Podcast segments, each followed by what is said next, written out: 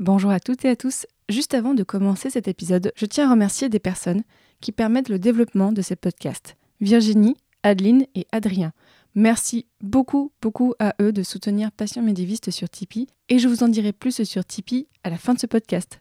Bonne écoute Le Moyen Âge est à la mode et j'en suis très heureux parce que je crois que cette époque a été absolument décisive. Je t'ai dit qu'elle soutenait sa thèse le 28 Une thèse euh, sur quoi? Les chevaliers paysans l'ont mis au lac de Paladru. Au lac de? Paladru Passion médiéviste, l'histoire médiévale vue par ceux qui l'étudient.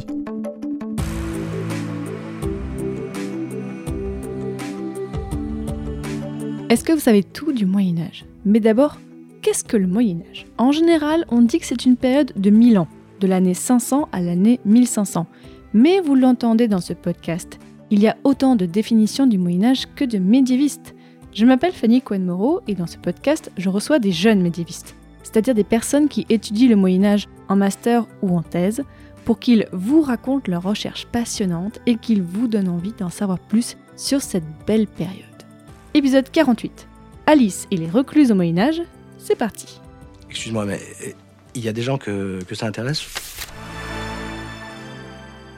Bonjour Alice Fournier. Bonjour Je te reçois aujourd'hui parce que tu prépares un mémoire de deuxième année de master à l'université Bordeaux-Montaigne en master REL. Tu prépares un mémoire sur le sujet Femmes araignées et femmes recluses de Fred Vargas au Moyen Âge, un titre bien bien intrigant. Tu vas nous expliquer Ouais. tout ça? Déjà, est-ce que tu peux nous dire euh, c'est quoi ce master? Parce que c'est un master de lettres en fait, pas d'histoire. Ouais, c'est un master de lettres. Le master réel, c'est recherche en études littéraires.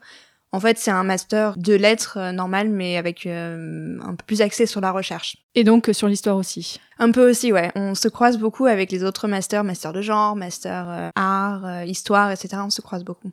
Donc aujourd'hui, nous allons parler des femmes recluses au Moyen Âge. Et avant de commencer, petit disclaimer pour les auditeurs et auditrices. Si d'habitude vous écoutez ce podcast avec vos enfants, eh bien aujourd'hui, on vous conseille de ne pas le faire. Voilà, vous êtes prêts, c'est bon, vous êtes prêtes et prêtes? Donc là, on va parler de choses parfois un petit peu euh, difficiles à entendre pour les enfants. Donc voilà, maintenant, vous êtes prévenus. Déjà, Alice, première question toute simple et qui est un petit peu rituelle dans ce podcast. Pourquoi est-ce que tu as choisi de travailler sur ce sujet? Alors, moi, pour trouver mon sujet de mémoire, ça a été un petit peu compliqué. J'avais pas de sujet de mémoire arrivé euh, en première année de master. Je pense que je suis pas la seule. Mais euh, j'ai trouvé un sujet pour euh, un séminaire que je suivais. Ça devait être un mini-mémoire, c'était bien ça, les mini-mémoires. Et donc j'ai voulu faire ce mini-mémoire sur les recluses à cause du roman de Fred Vargas, Quand sort la recluse, que j'avais beaucoup aimé. Et je me suis demandé est-ce qu'il y a une réalité historique derrière ou pas? Il Et est donc- sorti quand mais euh, En 2017 Ok. très intéressant. Enfin, vraiment, il faut le lire ce livre. Du coup, ça m'avait fasciné. Je me suis dit, bah, je vais faire un mini mémoire euh, là-dessus. Et au final, je me suis dit, non, mais c'est c'est trop gros, quoi. Et ce sujet, ça n'avait pas du tout été étudié déjà? Bah, ça a été étudié, mais beaucoup plus en histoire et un petit peu en littérature, mais pas en rapport avec euh, le livre de Fred Vargas. Donc, c'était assez nouveau. Ce qui est plutôt bien quand on fait un mémoire. euh, il faut chercher un peu le- la pépite euh, nouvelle. Et donc ton mémoire, tu t'appuies sur, en fait sur tout le Moyen Âge et même, on verra, on déborde un petit peu. Pourquoi en fait on est sur tout le Moyen Âge Et d'ailleurs, est-ce que tu es centré que sur la France ou tu t'es un petit peu agrandi? On est sur le- tout le Moyen Âge, en fait, on est jusqu'à depuis la fin du IVe siècle jusqu'au 15e, 17e siècle, ça commence à ralentir. On est sur toute l'Europe. J'ai un traité qui est euh, anglais, qui est très intéressant. On a une grande vision, nous allons faire un long, long voyage aujourd'hui dans cet épisode. Alors rentrons directement dans le sujet avec toi Alice. Comment on peut définir le phénomène des recluses au Moyen Âge Qu'est-ce que ça décrit? Qu'est-ce qu'on a derrière ce mot recluse? Bah, c'est un petit peu compliqué, mais en fait, on décrit des fois la recluse comme le- l'ermite urbain. C'est surtout des femmes, mais il y a eu des hommes aussi. Mais c'est une personne qui va choisir de s'enfermer dans une petite pièce qui s'appelle un reclusoire. Ça peut être des fois deux pièces, mais souvent c'est vraiment de petite taille. Et donc cette personne va s'enfermer là pour toujours, a priori, puisque euh, à la mort de la recluse ou du reclus, on est censé l'enterrer en même temps que, que le reclusoire. Et à partir de quand ça commence ce phénomène? Ça commence au IVe siècle. Ma théorie un petit peu, c'est que les reclus sont issus donc des ermites et etc. Mais elles sont aussi peut-être issues des Vestales, puisque a priori les Vestales et les reclus auraient coexisté à Rome. Qu'est-ce que c'est les Vestales? Les Vestales, c'est des femmes romaines qui sont choisies pour euh, être l'incarnation de la déesse euh, Vesta, donc la déesse du foyer, et elles sont censées euh, entretenir le foyer le feu de, à Rome. Voilà, et c'est une, une forme de protection pour la cité, puisque si le feu s'éteint, ça veut dire euh, la mort de Rome. Et la mort de la Vestale aussi, qui se fait enterrer vivante. Pourquoi ces femmes, en majorité, décident de s'enfermer? Est-ce que c'est quelque chose de religieux? Est-ce que c'est quelque chose de laïque? À la base, c'est plutôt religieux. Au Xe siècle, il y a un grand mouvement de popularisation de la, de la réclusion, et les femmes sont de plus en plus des laïcs. On part de quelque chose de religieux, effectivement, et on arrive sur quelque chose où c'est des femmes qui sont complètement à l'extérieur de la religion, qui n'appartiennent à personne, qui n'appartiennent à aucun couvent. Oui, c'est ça, en fait, la, la différence avec les couvents, en fait, euh, qu'est-ce Ouais. que c'est? Ben, c'est ça, c'est que c'est que c'est des femmes du, du peuple qui euh, décident de devenir recluses un jour. Et concrètement, être recluse, en fait, ça, ça consiste en quoi? En fait, la recluse, c'est la personne qui va prier pour le peuple, en fait, pour sauver le peuple de ses péchés. Donc elle va prier toute la journée pour aider à ça. Elle a euh, un rituel, donc euh, la prière du matin, la prière de, etc. Après, la recluse, elle se donne un rôle à elle-même aussi d'éducatrice, puisqu'elle va enseigner souvent aux enfants qui sont devant le reclusoire. Elle va aussi donner des conseils euh, au peuple. Mais ça, c'est un rôle un petit peu plus officieux, puisque dans les règles, officiellement, elles n'ont pas le droit de faire ça. Mais c'est une règle qu'elles se donnent elles-mêmes ou est-ce qu'elles adoptent une règle? Alors, il y a des règles qui sont apparues, qui ont été euh, faites par des hommes. voilà. Ah bah tiens. Quelle surprise Donc, euh, moi, je m'occupe euh, principalement de la vie de recluse d'Elred de Rivaux, donc euh, abbé de Rivaux, dans le Yorkshire, en Angleterre. Ces règles, elles ont été faites voilà, pour euh, essayer de codifier le comportement de la recluse. Elles s'attachent vraiment à des presque à des détails, comment la recluse est censée s'habiller, ce qu'elle est censée manger, à qui elle doit parler. D'après les règles, elle n'est censée parler à personne. Donc théoriquement, elle a fait vœu de silence, mais c'est pas un vœu officiel encore une fois parce qu'elle appartient pas à un couvent, elle est pas nonne, elle est juste elle. Donc euh, entre les règles et ce qu'elles décrivent et ce que fait la recluse en réalité, il y a tout un monde et on n'est pas sûr de ce que faisait la recluse en réalité. Nous sommes le 16 juillet 1415 dans le cimetière des Saints-Innocents à Paris. Alors que son mariage va être célébré, Marie de Sabran, âgée de 17 ans, décide de vouer sa vie à Dieu et de se faire emmurer vivante. Sa famille la contraint à ce mariage qu'elle ne veut pas, alors elle choisit la pénitence. Son unique échappatoire est ce sacrifice. Seule une étroite ouverture lui permet de garder un lien avec l'extérieur. Elle y restera 3 ans et 8 mois avant de mourir, emportée par la folie et la dénutrition. Là aussi, j'imagine une différence entre les sœurs et la recluse, c'est que la recluse, en fait, on a une femme. On n'est plus sur des individus, alors que quand on est sur des couvents, là, il y a un petit peu plus un effet de groupe. Ouais. Les recluses, en fait, ne sont pas une communauté. On dit les recluses, mais en fait, c'est- toujours la recluse. C'est la recluse sous stèle. Il y a eu à un moment donné des, des communautés de recluses et des reclusoires qui étaient un peu euh, les uns à côté des autres. Mais essentiellement, oui, la recluse, elle est toute seule. C'est difficile de savoir qui s'occupe d'elle, qui euh, Oui, parce se que préoccupe forcément- de ce qu'elle fait. Puisque c'est individuel, les évolutions sont un peu individuelles. Ça veut dire que ça va dépendre selon les régions, selon les, pays même. Donc on va avoir des recluses qui sont extrêmement isolées et qui vont faire vœu de tout un peu et qui vont par exemple souffrir énormément du froid l'hiver parce qu'elles n'ont pas de couverture, elles n'ont pas de chauffage. Mais on peut avoir des reclusoires qui sont un petit peu plus luxueux, disons. on peut avoir deux pièces avec une pièce avec un hôtel. Certains reclusoires, la recluse peut à peine s'asseoir, elle peut ni se coucher ni se lever. Certains reclusoires, elles vont avoir la place de s'allonger. Mais comment une personne peut vivre seule dans une pièce sans mourir de faim, par exemple, quand sans voilà, il y a des besoins euh, naturels, j'imagine? Ouais. Il y a plusieurs versions de la réclusion, mais la plus extrême, en fait, c'est effectivement euh, la recluse a fait vœu de silence, elle a fait vœu de chasteté, bien sûr, vœu de pauvreté, donc elle n'a pas le droit de travailler, et donc elle n'a pas d'argent. et donc elle dépend entièrement de la charité du peuple. C'est-à-dire que si le peuple ne donne pas à manger à la recluse, la recluse ne mange pas. Et où sont les reclusoires? C'est dans les villes? Ouais, c'est dans les villes, c'est placé à des endroits stratégiques puisque la recluse a besoin de la charité, donc elle se place à des endroits où les gens passent beaucoup. Donc les ponts, devant les églises, dans les cimetières, ce genre d'endroits où il y a énormément de passages. Et qu'est-ce qu'on sait de ces femmes? Est-ce que en majorité elles ont un peu le même profil? Est-ce qu'on sait pourquoi elles choisissent d'être dans cette vie-là? Toute la question de mon mémoire, enfin une, une des grosses questions de mon mémoire, c'est pourquoi, pourquoi elles ont choisi cette vie-là? Et est-ce qu'elles l'ont vraiment choisie C'est très difficile de savoir le profil de chaque recluse puisqu'on a très peu d'informations sur les recluses. On ne sait pas exactement euh, d'où elles viennent, mais après on a plusieurs profils qui reviennent. Souvent c'est des femmes euh, veuves, donc plutôt âgées en général. Souvent, c'est des femmes qui ont été violées, donc euh, qui du coup ne peuvent plus vraiment remplir leur place dans la, société. Elles ont plus de valeur, donc elles sont mises dans les reclusoires. Elles sont mises et là, elles font pas forcément le choix. Ouais, alors ça peut être un choix aussi, mais qu'est-ce qu'elles ont comme autre choix? C'est compliqué de, vivre en tant que femme seule et rejetée par la société. Peut-être qu'elles peuvent pas travailler, ou elles peuvent pas aller au couvent, parce que le problème du couvent, c'est que ça coûte cher.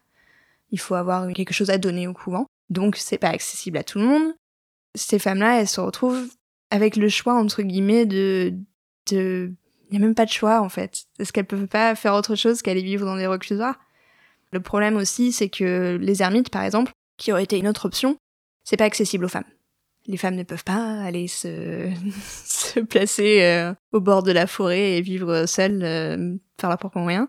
J'ai aussi une théorie que euh, au moment de la Renaissance, en fait, parce que la reclusion dépasse le Moyen Âge et va jusqu'à la Renaissance, au moment de la Renaissance, j'ai l'impression que aller dans un réclusoire, c'est une autre option que se faire brûler en tant que sorcière. Oui, c'est ce que j'allais dire en fait. Ce que tu me dis, ça me rappelle l'épisode que je l'avais fait. On avait fait même un double épisode sur les sorcières et les procès de sorcellerie à la fin du Moyen-Âge. Donc c'était le double épisode 21.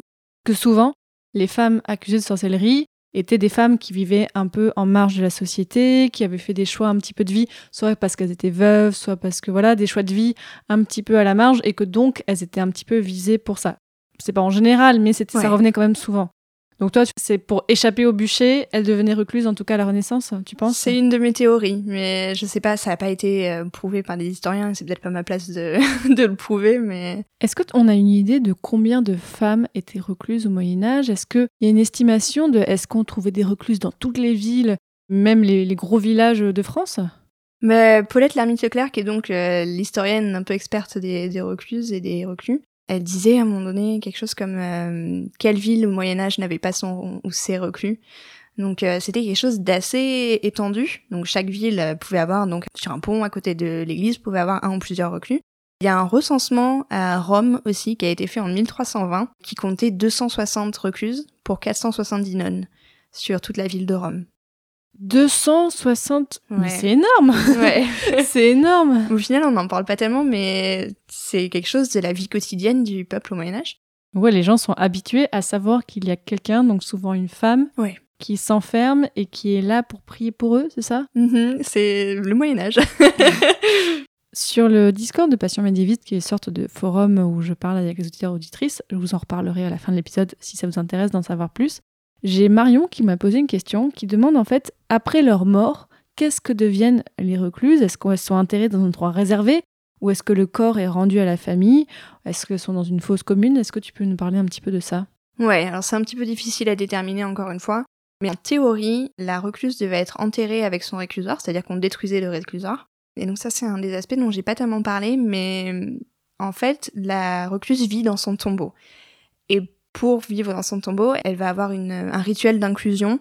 C'est un, un rituel comme on ferait au couvent où on ferait vœu de quelque chose. Là, c'est un rituel d'inclusion où un prêtre va la bénir, etc., lui dire la messe, une messe de, de requiem en fait. Ensuite, euh, ils vont tous se diriger, donc le prêtre, la recluse et le peuple vont se diriger jusqu'au reclusoire. Le prêtre demande à la recluse de s'allonger dans le reclusoire et il lui jette un peu de terre dessus, comme pendant un enterrement. Donc au moment où elle rentre dans le reclusoire. ouais. Ouais. Et juste après ça, elle est emmurée. En théorie, elle est emmurée. Des fois, elle est juste enfermée avec une porte, euh, mais en théorie, elle est emmurée là. Est-ce qu'on sait à quoi ressemblait un reclusoire au Moyen Âge Parce que là, j'imagine soit une petite cabane, soit une maison. Enfin, à quoi ça peut ressembler? Ouais, une petite maisonnette en pierre avec euh, juste euh, une petite fenêtre qui s'appelle une fenestrelle, qui est une fenêtre euh, qui est placée très haut et elle donne uniquement sur le ciel. Ça veut dire que la recluse ne peut pas voir le reste du peuple. Elle voit que le ciel. Est-ce que tu sais si on a encore des reclusoires qui existent aujourd'hui ou est-ce qu'ils ont tous été détruits au fur et à mesure euh J'ai pas trouvé. Ouais. Par contre, on a une recluse qui a été recluse jusque dans les années 90. Quoi? Ouais. elle s'appelait Nazarena. C'était une américaine. Un jour, elle a décidé, elle a, d'abord, elle est d'abord passée par le couvent, puis elle a décidé que c'était pas assez, et elle a décidé de se faire recluse au Vatican. Donc elle a été visitée par euh, Jean-Paul II et je sais plus quel autre pape. et elle vivait euh, comme une recluse, elle dormait sur une grande croix en bois. elle, euh, je vois ta tête.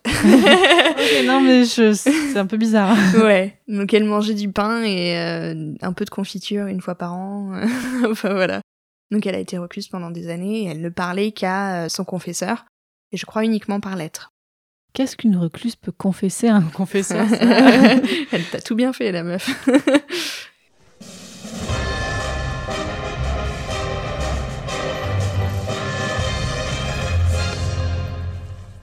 Vous avez besoin de quelque chose? Non, non. Non, parce que comme ça fait une heure que vous êtes barré du campement. euh, Oui, mais bon, on n'est pas obligé de rester les uns sur les autres 24 heures sur 24 non plus. ah non, non, euh, moi je dis ça. euh, Je trouve ça bizarre, mais bon. Qu'est-ce que vous trouvez bizarre? Bah, je sais pas, d'habitude vous êtes systématiquement sur mon dos à me reprocher des tas de trucs. Il faut être franchement bigleux pour pas s'apercevoir que j'ai besoin de rester tranquille deux minutes et qu'on vienne pas m'emmerder. Mais j'emmerde personne, je vous demande si vous avez besoin de quelque chose. Écoutez, occupez-vous de vos miches, c'est moi qui vous le demande pour une fois. Est-ce qu'on a des sources euh, écrites directes de la main des recluses? J'imagine que non, mais est-ce qu'on a peut-être des témoignages de première main sur leur mode de vie? C'est difficile d'avoir des témoignages de recluses parce que tous les témoignages qu'on a euh, sont écrits par des hommes. Il y a deux recluses qui ont écrit, d'après ce que j'ai trouvé. Il y a Hildegarde de Bingen, qui était donc euh, mystique, euh. C'est une recluse? Elle a été recluse un moment. D'accord. Ouais. Donc on a des écrits d'elle, mais elle parle pas de reclusion. On a Jeanne de Cambry aussi, au milieu du Moyen Âge, qui elle, voilà, elle a écrit pendant qu'elle était recluse, mais euh, pour l'instant, j'ai pas trouvé de moment où elle parle vraiment de reclusion. Alors si on n'a pas de discours direct, forcément on a des discours indirects parce que dans ton mémoire tu as beaucoup étudié, euh, Alice, les discours faits sur les recluses, que ce soit les positifs euh, ou les plus négatifs. Alors pourquoi est-ce que la figure de la recluse divisait tant au Moyen Âge Le gros travail des traités pour ces hommes euh, religieux donc qui rédigent les traités pour les recluses, leur travail c'est de contrôler la femme d'une certaine manière. C'est Comme d'habitude. Ouais, on s'y attend pas. Hein, c'est ouais, en fait, euh, ils essayent de réguler tout ce qu'elle fait à tous les moments de la journée parce que la femme recluse, elle dérange, elle appartient pas à un couvent, elle appartient pas à une communauté au moment où les communautés se, se forment à la Renaissance. Elle appartient à elle-même en fait, et c'est le gros problème de la religion avec les recluses. Une des questions que je me pose, c'est est-ce que être recluse, c'est une forme d'indépendance ou est-ce que c'est juste la seule manière d'exister pour une femme seule? C'est une bonne question. Ouais, c'est quelle façon d'exister aussi parce que si Ouais. c'est la seule façon d'exister, c'est juste de, ne rien faire, c'est horrible. Ouais, ouais, c'est ça. C'est d'être euh, complètement isolé, d'être, euh, d'attendre la mort dans une, euh, dans une petite maisonnette. Ouais, c'est, une question, mais en même temps, d'une certaine manière, elle a, elle a accès à une liberté qui est énorme pour la femme à ce moment-là. On a une grosse popularisation du mouvement au XIe et XIIe siècle. Et c'est ce moment-là où vraiment les femmes laïques essayent d'accéder au réclusoire, où elles veulent vraiment accéder au réclusoire. Il y a des listes d'attente. C'est que vraiment, il y a quelque chose qui intrigue, il y a quelque chose qui permet à la femme d'accéder à une indépendance qu'elle n'aurait pas dans la société puisqu'elle est vouée au mariage, elle est vouée à peut-être mourir en couche aussi, à être violée par son mari ou à être violée par quelqu'un d'autre. Donc d'une certaine manière, le reclusoire, il apporte une indépendance et il apporte une sécurité aussi. Même si on a des histoires de reclus qui se, qui se sont faites violer par, euh, voilà. Le reclusoire est, est un peu pour eux quand même, mais...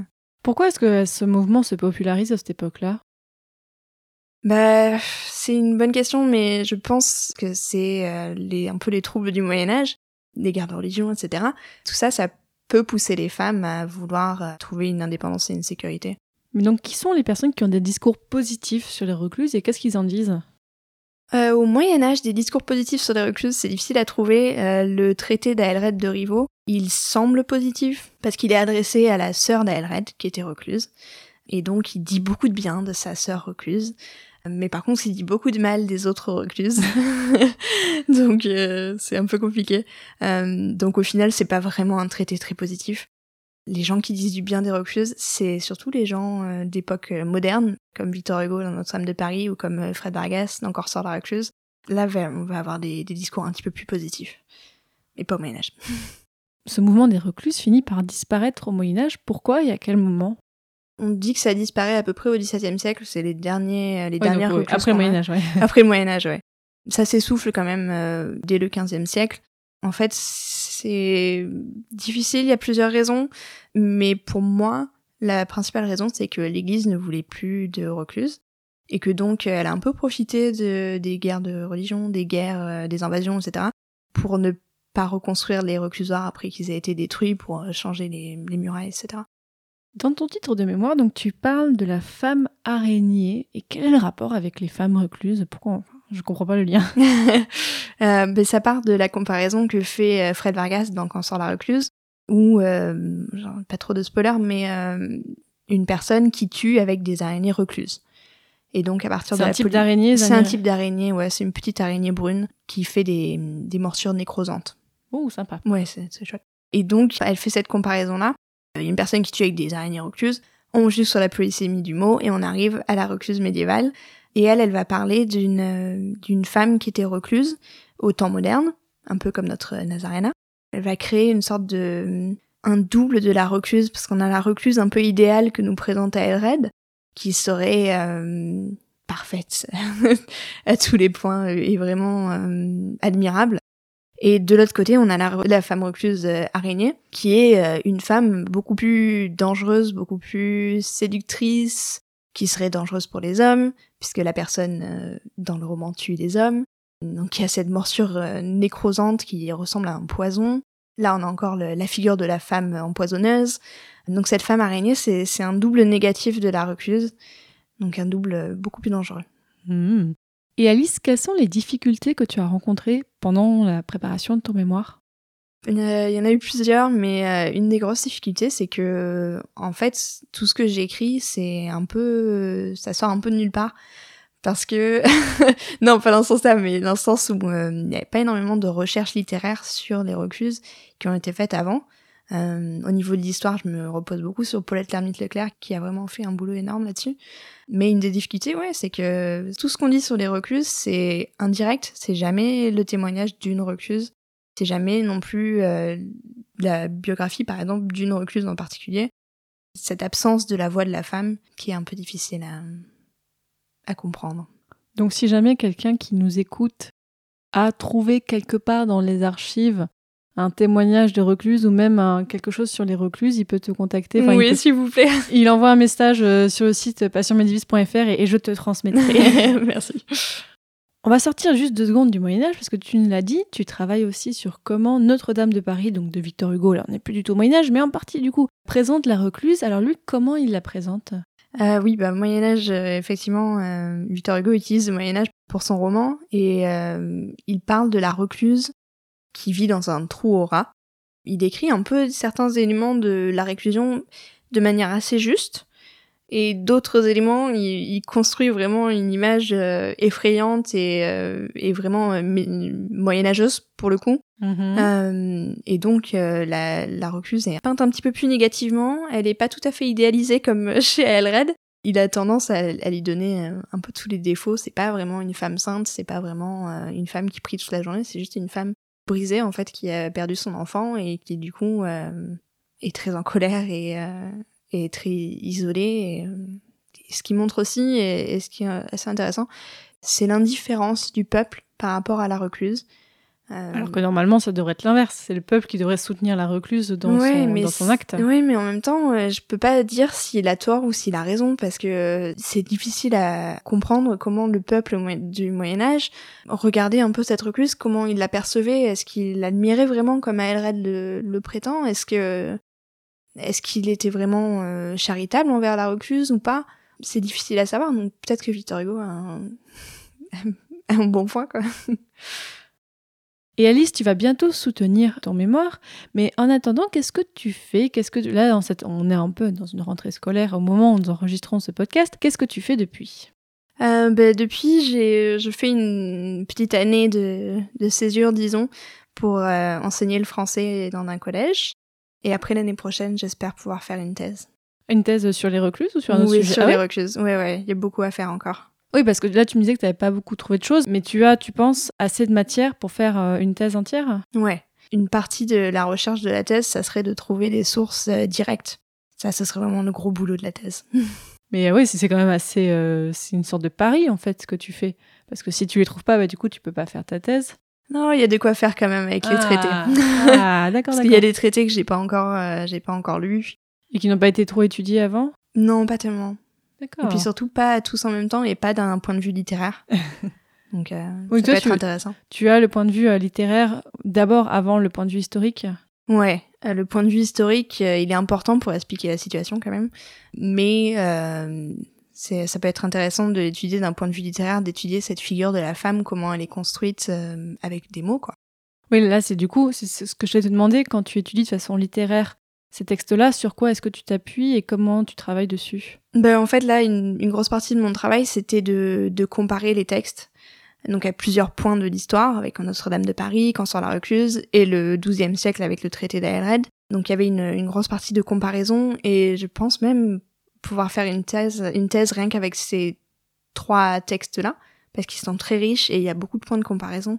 Et aussi, Alice, je voulais te poser une petite question parce qu'il se trouve que tu fais un podcast, Mhm. toi aussi. et tu fais un podcast, en fait, qui parle de ton master, si j'ai bien compris. Est-ce que tu peux nous expliquer tout ça? Alors j'ai créé le, mon podcast s'appelle le podcast réel, donc comme mon master. Et à la base, c'était pour faire parler les étudiants de master réel de leur euh, mémoire, en fait, Mhm. parce qu'on n'avait pas vraiment de matière où, euh, où on disait tous ah ben je travaille sur ci, je travaille sur ça. À la base, je voulais faire un, un séminaire, une petite conférence, mais Covid oblige, euh, ça s'est fait, euh, ça s'est fait par podcast. Et puis finalement, c'est assez intéressant et euh, j'espère pouvoir euh, interviewer des masterants de plein de de matières différentes aussi, sur plein de sujets différents. Quel est ton axe de direction dans ce podcast? Mais essentiellement, c'est juste euh, les masterants. Ça se tourne plutôt vers les, les matières des humanités, puisque c'est un peu plus proche de ce que je fais moi.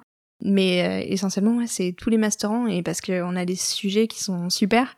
Il y a plein de sujets comme ça, je me dis, oh, waouh, ça doit être hyper intéressant, mais on n'a pas d'endroit où en parler. Pour les masterants d'histoire médiévale, ils savent qu'ils peuvent venir Bien sûr. dans Passion.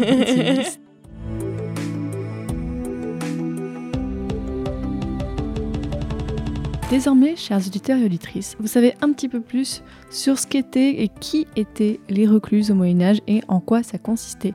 Donc, merci beaucoup Alice Fournier pour tout ce que tu nous as raconté. Merci à toi. Donc, on pourra retrouver ton podcast donc réel. Je mettrai le lien dans la description de l'épisode si les gens veulent aller l'écouter, bien sûr. Et aussi, bien sûr, si les gens veulent en savoir plus sur l'épisode qu'on vient de faire, vous pouvez aller sur le site passionmédiéviste.fr. Il y a un article pour chaque épisode avec une petite sélection d'ouvrages pour aller un petit peu plus loin. On mettra du coup les références de ce qu'on s'est dit pendant l'épisode. Vous pouvez aussi retrouver bien sûr Passion médiéviste sur tous les réseaux sociaux. Enfin, en tout cas, Facebook, Twitter, Instagram. J'ai pas encore fait de TikTok. Je pense pas que j'en ferai, mais ce serait marrant. Mais non, euh, c'est pas encore prévu. On sait jamais. Vous pouvez, si vous le voulez, euh, bien sûr, soutenir ce podcast en contribuant au Tipeee. C'est une plateforme de financement participatif ou pour 1 euro par mois ou quelques euros par mois ou même ponctuellement, vous pouvez soutenir le développement de ce podcast, c'est-à-dire que ça m'aide à déjà payer la personne qui fait l'illustration de l'épisode que vous êtes en train d'écouter. Ça me sert quand je n'ai pas le temps, moi, de monter, de pré-monter l'épisode, je paye quelqu'un pour me pré-monter les épisodes. Et donc ça permet d'avoir plus d'épisodes pour vous à écouter. Donc voilà, si vous voulez me soutenir, vous pouvez aussi juste soutenir ce podcast en le partageant, en en parlant autour de vous. En parlant, je sais pas moi, à, votre famille, à votre voisin, à votre meilleure copine. Hey, j'écoute un podcast en ce moment, est-ce que tu veux écouter Vraiment, le bouche à oreille, c'est ce qui marche le plus en fait. Je compte sur vous et ça me ferait énormément plaisir. Et ce mois-ci, je tiens à remercier particulièrement Oriane, Bruno, Abby, Thomas, Gauthier, Lucie, Sophie, Alexis et Marc. Grâce à leur soutien, j'ai pu payer quelqu'un pour faire le montage de cet épisode, donc Jonathan du podcast Osef. J'ai pu payer quelqu'un pour faire l'illustration de cet épisode Dean, et grâce à eux, j'ai pu aussi financer la grosse série sur Notre-Dame de Paris que vous avez pu entendre en janvier. Et oui, parce que si vous donnez au Tipeee de Passion médiéviste, vous aurez aussi accès au Discord, donc euh, comme je l'ai dit pendant l'épisode, c'est donc une forme de forum où se peuvent se retrouver les auditeurs auditrices du podcast, mais aussi les anciens invités. On aura Alice sur le Discord si vous voulez lui poser euh, des questions. Et sur cette plateforme, je vous partage un petit peu les coulisses du podcast. C'est-à-dire, par exemple, il y a quelques temps, je faisais le montage du prochain Super Joute Royal en avant-première, et donc les personnes pouvaient entendre des bribes et me poser des questions et réagir. Donc voilà, vraiment, j'espère que ça vous fera envie. C'est vraiment un endroit où on s'amuse bien. Et d'ailleurs, au fait, si l'histoire moderne vous intéresse, on l'a abordé un petit peu aujourd'hui dans l'épisode, si l'histoire moderne vous intéresse, allez écouter mon autre podcast Passion moderniste, j'espère que ça vous plaira aussi. Et dans le prochain épisode de Passion médiéviste, on parlera de la Bretagne au Moyen Âge. Salut